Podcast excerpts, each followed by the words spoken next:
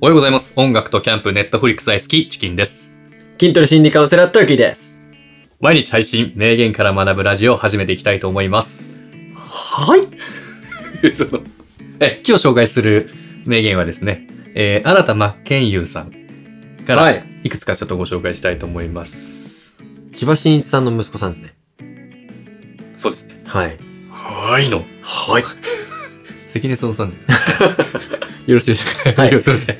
えー、努力を語るよりも、結果を見せることが大事。かっこいいうんね、イケメンが言うと。どおこ願いします、はい、いいですよはいどこか人と違うところで勝負した方がいいんじゃないって、いつも自分に言い聞かせています。うーん。最後。はい。やったことは必ず戻ってくる。うん。だから僕いつも俳優さんとかの名言聞くと、ん。あの、いや、あの人はイケメンだから、うん、で、片付けていた自分が恥ずかしくなりますね。でもそれは、みんなが思うことだと思います よ。はい。あなたイケメンだからねっていう、うんうん諦めというかね。 そうですねんそういう人もね、絶対いると思うんですよ。うんイケメンだけ、うん。イケメン一本でやってきてる人っていると思うんで すけど、でもね、本当この最近の芸能界は、うん。本当それだけじゃ厳しいじゃないですか。まあそうですね。見た目だけだと勝負できないですからね。そう。うん。先日紹介したうん。浜辺美波さんも、うん。ね、すごい努力されてて、そうですよ。だから、ね、本当にイケメン俳優さんも努力する、して、ねこれに今、至るんでしょうね至るわけですから。はい。そうなんですよ。我々はだからもっと努力しなきゃいけない。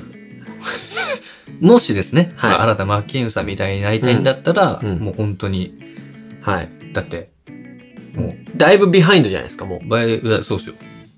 とりあえず、顔は絶対負けてますし。はい。100メートル走だとしたら、うん。新田真剣佑が100メートル用意したとしたら、僕らはうん。 340メートルぐら いですよ。うん。後ろですよ。だいぶ用意ドンですよ。よ。絶対負けるんでね。そうです。そうはいではいすそしたら相当トレーニングしないとダメじゃないですか。無理です。で、うん。まあなかなか難しいですよね。難しい。で、今日は僕、心理カウンセラーとしてうん、一つやり方があるよやり方があるよ。を紹介したいと思います。何のやり方でしょはい。今日はですね、う。うん。認知的不協和はい。について、うん。ちょっとね、説明をさせていただくんですが、はい。まあ、テクニックですね。恋愛のテクニック。男性が使えるそうです。あ例えば、チキンさんって、うんあのーまあ、こういっちゃなんですけど、うん。顔が普通じゃないですか。ああ、まあまあまあ。まよかった。うん。あ、あのー、なんていうのかな、日本人のはい。顔を全部足して、 人数で割ったらは、いチキンさんの顔になるじいゃないやです、か。日本人ですからね、私一 応。そうですよ。まあまあ一番いいじゃないですか。平均的な。えー一番いい。ままあ、あのー決してイケメンじゃないでですよね。あ、イケメンではないですね。はい。そとれはいう方に対して、えー使えるテクニックなんですけど、うん。服装。服装はい。はい。 TPO に合ってない服装うんうんをする。うん。その場とか、その、シチュエーションに合ってない服装をするそうです。と、はい。いいんですかはい。これね、ちょっと、まあ、一つのテクニック、服装じゃなくてもいいんですけど、ん。矛盾した服装で気になる存在にさせるっていうのは一つのテクニックで、矛盾した服装。はい。はこれね、人間には、こう、矛盾したことを、なんていうのかな。矛盾した内容ですね。い。うん。こうこれおかしいよね。すり合わせていく。うん。自分で自らすり合わせようとする心理効果っていうのがあって、はいはい。それを認知的不協和って言うんですけど、はいはいはい。例えば、うん。えっ、と、食べるダイエットとか、食べるダイエットはい。小さな。な巨人とか広告のキャッチフレーズとかって聞いたことないですかああ、ちょっと真逆のことを言う。そうです、そうです、そうです。組み合わせてるみたいな。はい。それを、を、食べるダイエット、へーじゃなくて、うん食べるダイエット、んっていうのをすり合わせようとする心理効果があるんですよ。食べても痩せるってことは、こういうことかみたいな。そうなんですよ。う。はいはいはい。あの、他でも恋愛とかで言うと、うん交通事故を助けたとか、うんあとは、まあ、吊り橋効果とかもそうなんですけど、はいドキドキしたなと。はいはいはい。で、そのドキドキしたっていうのは結果なんですよ。うんうんうんだけど、そのなんでドキドキしたんだろうを自分の都合のいいように人間って変えるようとするんですよ。うん。まあ、その、モヤモヤを解決しようとして、はい。うんなんか結論をねじ込むみたいな。そうです、そうであす。ー結論に対してはいはい、理由をねじ込むとあ、理い由うかか。。理由をはねい。じ込むみたいな。なので、はいはい。あれドキドキしたのは、うん。私あの人が気になるんじゃないのって、自分で勝手にこうつけるんですよ。なっちゃうってことですよね、自そう然なんですによ。あの、意識的にじゃなくて、自そう然なんにですそようなってしまうと。そう。だ例えばピンチを助けたとかあ、相手の窮地を救ったとか、そういう状況では恋に発展する可能性が高いんですよ、実際。うんうんうん。なので、さっきの服装の話に戻ると、うん。服装ちょっと、こう、まあ、TPO に合ってない服装とか、もしくはギャップですね。うん。全身ユニクロなのに、時計は高いにつけてる。ああ、俺なんでだろうみたいなんだろう気になる。な。はいはいはい。だそうすると気になる存在を、うん。えっ、と、自分の中ですり合わせようとして、あれ気になる私気にな、あの人気になるのってもしかして好きだから みたいな。後からその原因を後付けしようとするんですよ、人間 っあーてよ。く恋愛ドラマでありそうですね。い。はい。あれなんで私ドキドキしてるんだろうみたいな。そうなんですよはいはいはい。、で、まあ、新田真剣佑さんイケメン。うんで。チキンさん平凡。はい。はい。 うん。まあでまあまあ。はい。まあまあまイラッとしないでくだあさい。。で、まずは、うね、その人をどう好きにさせるかじゃなくてえ、ーうん。まずは、まず は、気にならせることが大事なんですよ。はいはい。好きにさせたいんだったら、はいまず気にさせることが大事。そうなんですよ。そういう服装なんですかやっぱ服装とそいううか。クラスメイトだとして、うん。何十人いる中でう、ん。新田真剣佑なんて、もう秒で、うん。セカンドで、えあ、英語で言っちゃいましたけ どセ、カンドセカンド、ワンセカンドで、あはい、あ。はいはい。好きになっちゃう。まあ好きになっちゃうといううんか気になるじゃないですかう。ん。でもじゃあ我々みたいな平凡なね、うん。人がどうするかって言ったら、例えばもう矛盾した服装。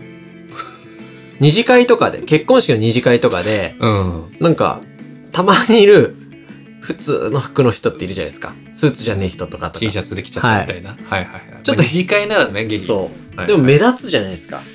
目立ちますね。マイナス要素かもしれないけどね。はいはい。もうその一瞬、その一回きりだとしても、はいやっぱ気になっちゃうみたいな要素働くんですね。そうなんで一す瞬よで。も。